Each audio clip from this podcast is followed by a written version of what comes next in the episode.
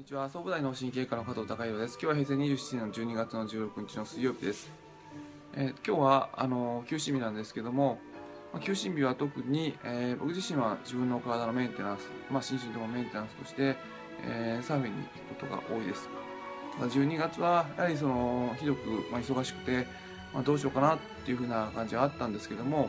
うん、まあ、スケジュールのカレンダーを作るときに、まあ、最初にやはりその無理やりサーフィンっていう日を入れました。そうすると、まあ、それに向けて、まあ、頑張ってはきたんですけどもで日を明けて。ただやっぱりそういった師走で忙しい時に、あのーまあ、そういった時間を作らなければなあなあと日々の雑務に追われて、えーそういったこのアクセントの日っていうのは持てなくなってで忙しさにかまけてっていうか忙しさに追われてしまうっていうふうなことになってきますのでそうするとその自分自身が主導権を持ったスケジュール管理っていうのがなくなってしまいます。まあその時に、まあ、今お話しさせていただいたようにあのまずそのスケジュールにその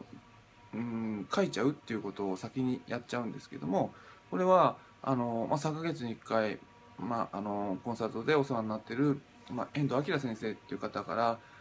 教わったんですが、まあ、遠藤先生はあの、まあ、自分の時間ご家族の時間、えー仕事の時間っていうのを必ずそのスケジュール立てる時に前もって作っちゃうっていうことをされていました。で、まあ、その3つそれそれぞれどれも大切にあの大切なものなので主導権を持ってこうスケジュールあの日々を生活していく中で自分自身の時間ご家族の時間仕事の時間どれも大切なものなのであのまずその時間を取るスケジュールに書くと。でそこからあの話を進めていくっていうことをされたされていました、